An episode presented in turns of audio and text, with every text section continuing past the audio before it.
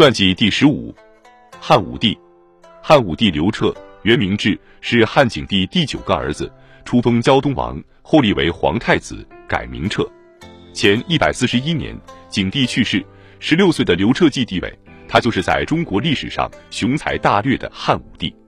景帝在位时，太子本是骊姬之子刘荣，后骊姬得罪景帝，刘荣被废，骊姬忧愤而死。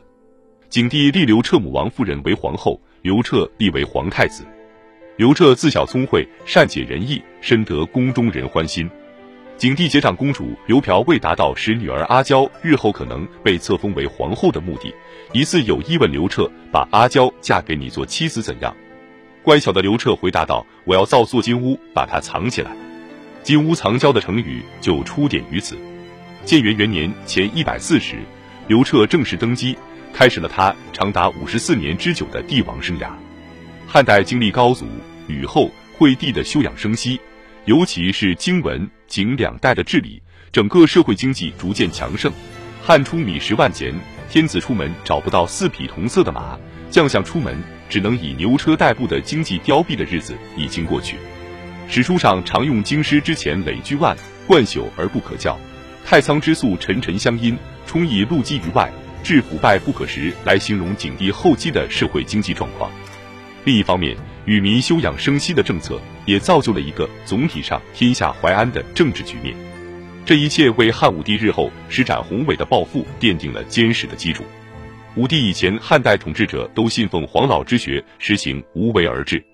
武帝一上台，他急于改汉初的无为为有为，变无欲为有欲，急于完成政治指导思想的转变。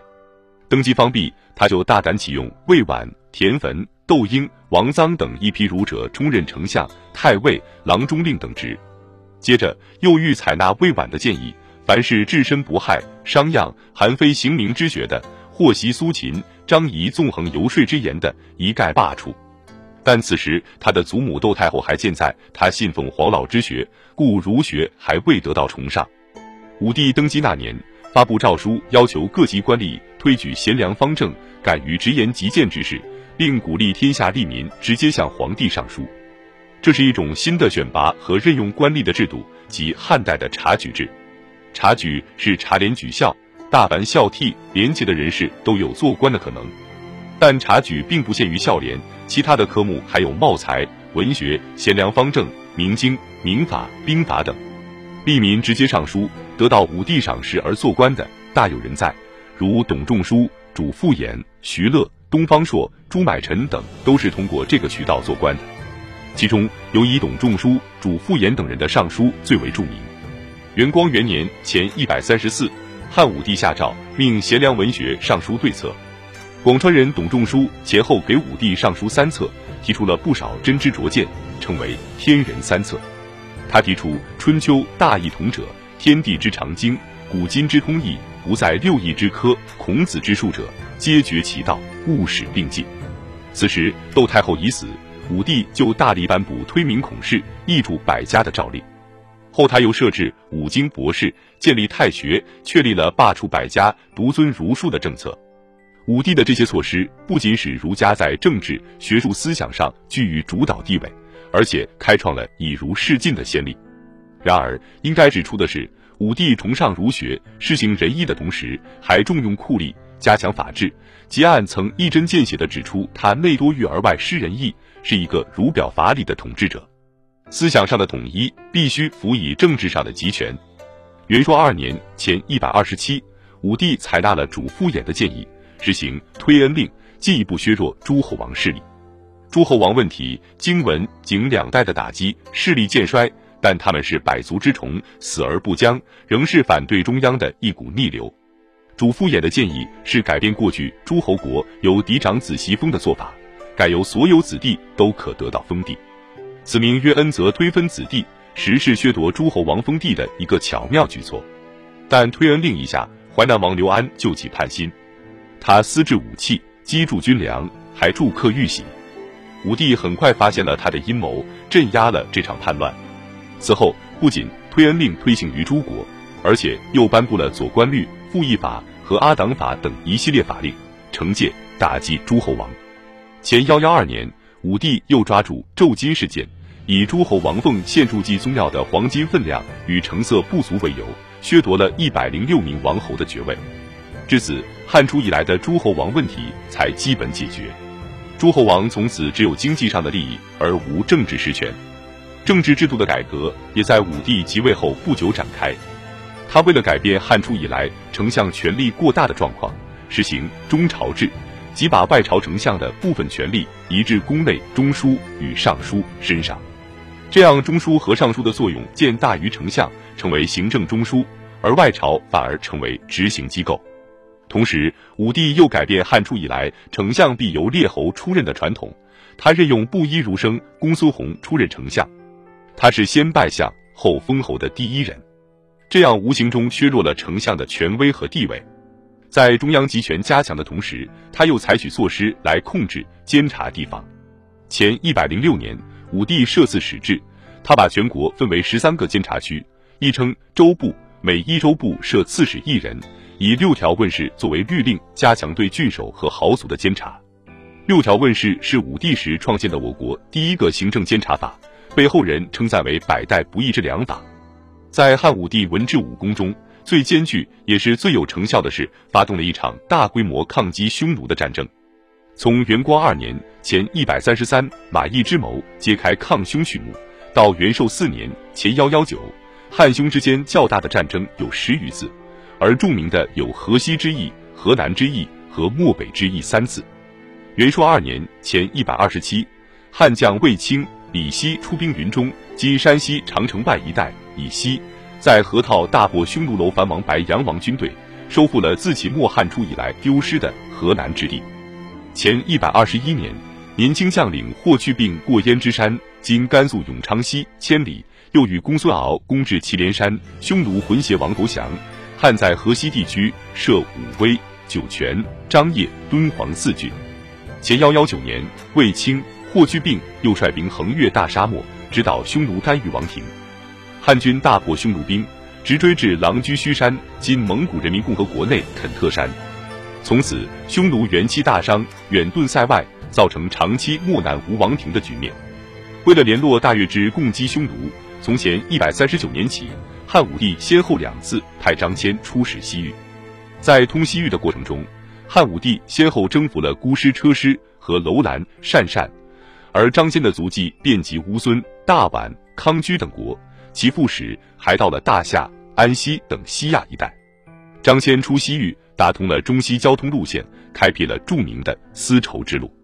在抗击匈奴和通西域的同时，汉武帝还对东南、西南等边陲地区进行了开发。他发动了对闽越、南越和西南地区的战争，闽越、南越、西南一个部先后内属，开拓了包括祖国东南、西南地区在内的广大南部边疆。战争的大量军费开支和皇室的巨额挥霍，几乎用尽了国家几十年积聚的财富。汉武帝不得不制定一系列增加财政收入的经济政策。他除了卖武公爵和牧民入宿入奴婢拜官以增加收入外，还在前幺二零年任用东郭咸阳和孔景两人为大农城，实行盐、铁、酒的专卖。具体做法是在全国普设盐官、铁官，禁止私营，国家提供生产工具，但生产者必须自负盈亏，而产品则由国家统收统购。前幺幺九年又决定扩大对商人的征税范围，并提高税率。下令征收工商业者的资产税，连同车船税一起，即为算民钱。如隐瞒不报或报告不实者，戍边一年，并没收其全部资产。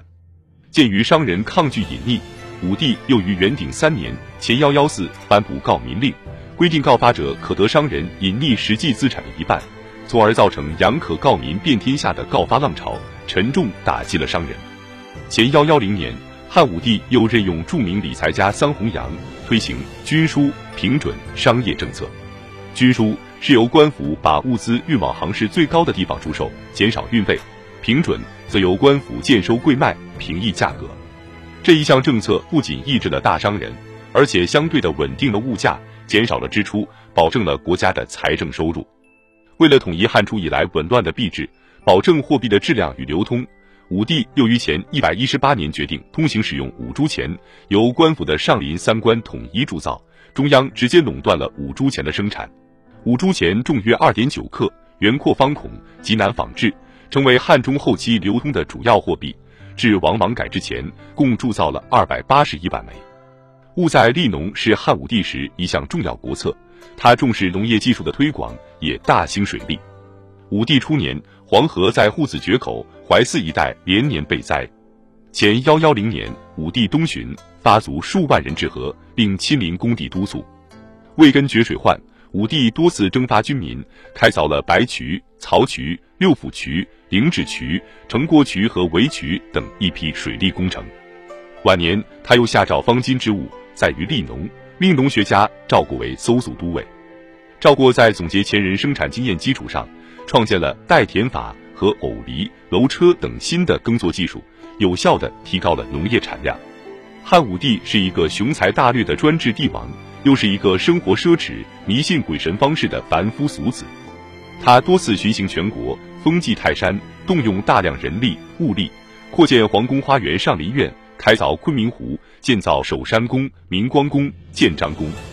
他还是个好色的帝王，后宫养美女多达七八千，还四处猎艳。他的骄恣自满、奢靡无度，到了晚年，弄得国库空虚，户口减半。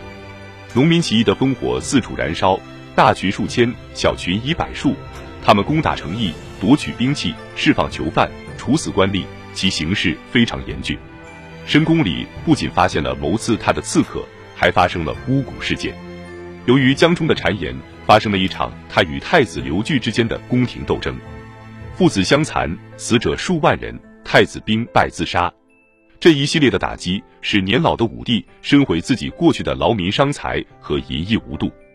前八十九年，桑弘羊建议轮台屯民驻军，他发表了著名的《轮台罪己诏》，深刻检讨了自己以前犯的错误。